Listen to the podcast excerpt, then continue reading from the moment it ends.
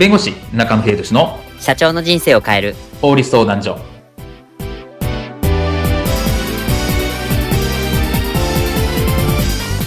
こんにちは弁護士の中野秀俊です。こんにちはアシスタントの堀内隆です。この番組は IT 専門の弁護士中野秀俊がこれはすぐに使える法律主に企業法務の知識を分かりやすくそしてちょっとコミカルにお伝えする番組です。よろしくお願いいたします。今回のテーマは芸能スクールの入学費用って返してもらえないの？契約自体の違法性は？というテーマについてお話を伺いたいと思います。まあ、昨今流行ってるもう芸能スクール、お子さんが入学するとかっていうところであると思うんですけど、じゃあに実際入学したとしても、退学とか、あのー、してしまった時に入学費用って実際返してもらえるものなんでしょうか？芸能スクールの入学費用返還問題についてこういったシーンはありませんでしょうか？社長、社長の娘さん、確か、パリプロアコギ芸能スクールに通っていらっしゃいましたよね。ああ、そうだな。だけど娘がスクールを辞めたいって言い出したんだよ。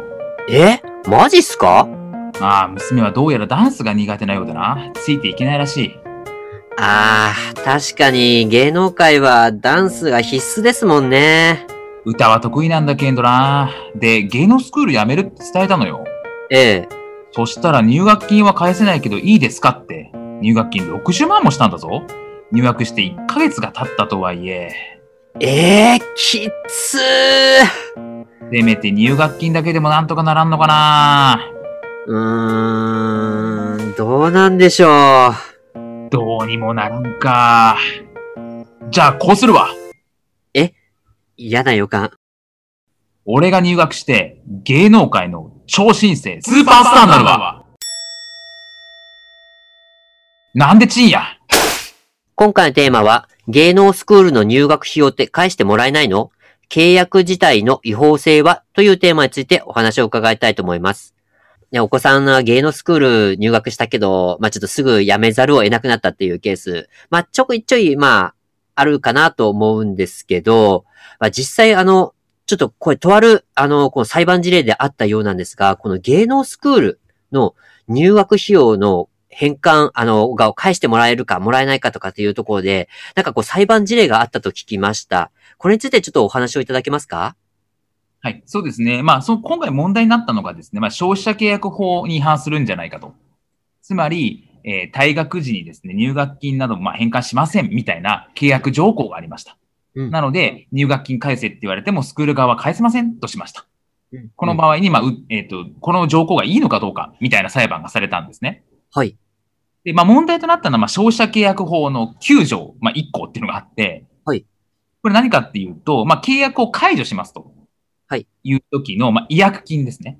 うんうん、うん、で、解約解約するんだこのお金を払ってくださいっていうのが、いわゆる、まあ、平均的な損害の額を超える場合には、その超えた部分は無効ですよっていう規定があるんですよ。平均額を超えた場合が無効ですか？そうですね。平均的な損害額ですね。契約を解除して、これぐらいの損害が生じます。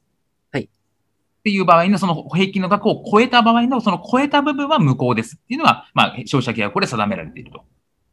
ああ、じゃあ、あれですか？例えばその、えっ、ー、と、まあ、60万円だったとして、その平均的な額が50万円だった場合、10万円が無効ってことになるんでしょうか？あ、そうですね、そうですね。ああ、なるほど。これに反するこの条項が、あの、入学金、契約解除する場合に入学金を返さないっていうのは、この条項に違反するんじゃないか。ええ。いうところで、この条項を変えるべきだ、みたいな訴訟がされたと。うんうん、いうのはこの事例ってことですね。なるほど。じゃあ、今回の場合、その、えっ、ー、と、60、例えば60万円だった場合、えっ、ー、と、えっ、ー、と、10、えー、10万円分が、これは無無効ってことは、10万円分は、えっ、ー、と、これは返さなくて良いってことですか？それとも返さなくといけないことですかね？えっ、と、超えた分は無効なので、うん。返さなくていいって話になると思うんですね。あー、なるほど、なるほど。消費者契約法上はそうですね。で、今回はその条項に当たるわけだから違反するんだろうと。うん、全部返さないって話になってきているので、そうするとこの条項は改めるべきだっていう裁判がされたってことですね。あー、なるほど。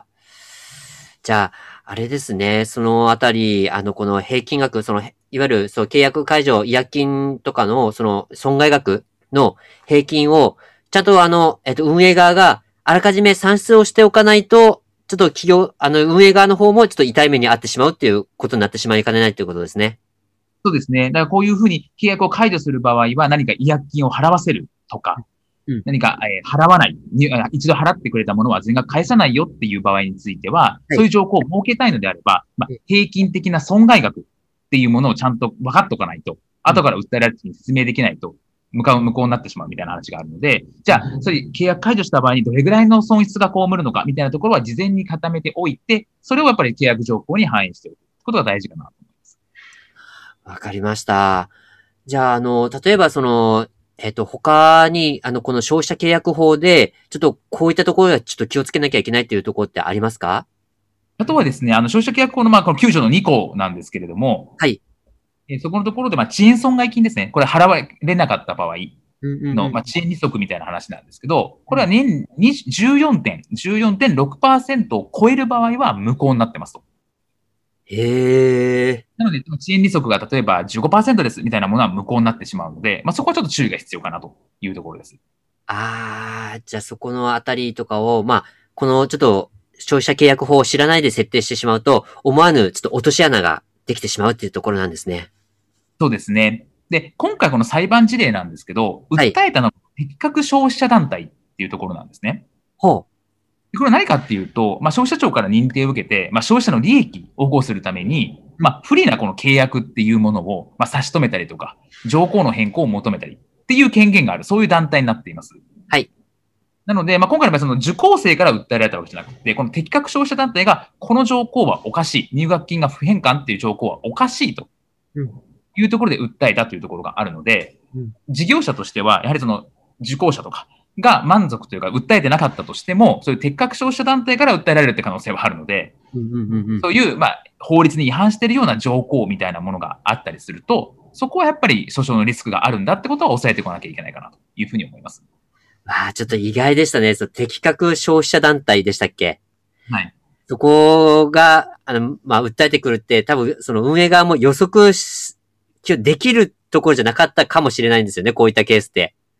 そうですね。まあ、最近やっぱりこの適格消費者団体が訴えるっていうケースは増えているので、ええやはりと、まあ、あの、B2C サービス、ええ一般消費者向けにサービスしているところっていうのは、まあ、利用規約だったり契約条項っていうのは注意しなきゃいけないかなというふうに思います。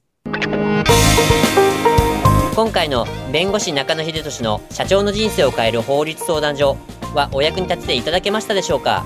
企業活動において気がつかないうちに違法になっていることやちょっとした法律の知識があれば一気に打開できるそんな法律のエッセンスをご紹介していきますのでこの番組をフォローいいねをお願いいたしますよろしくお願いいたします。ではまた次回をお楽しみにありがとうございました。ではまた。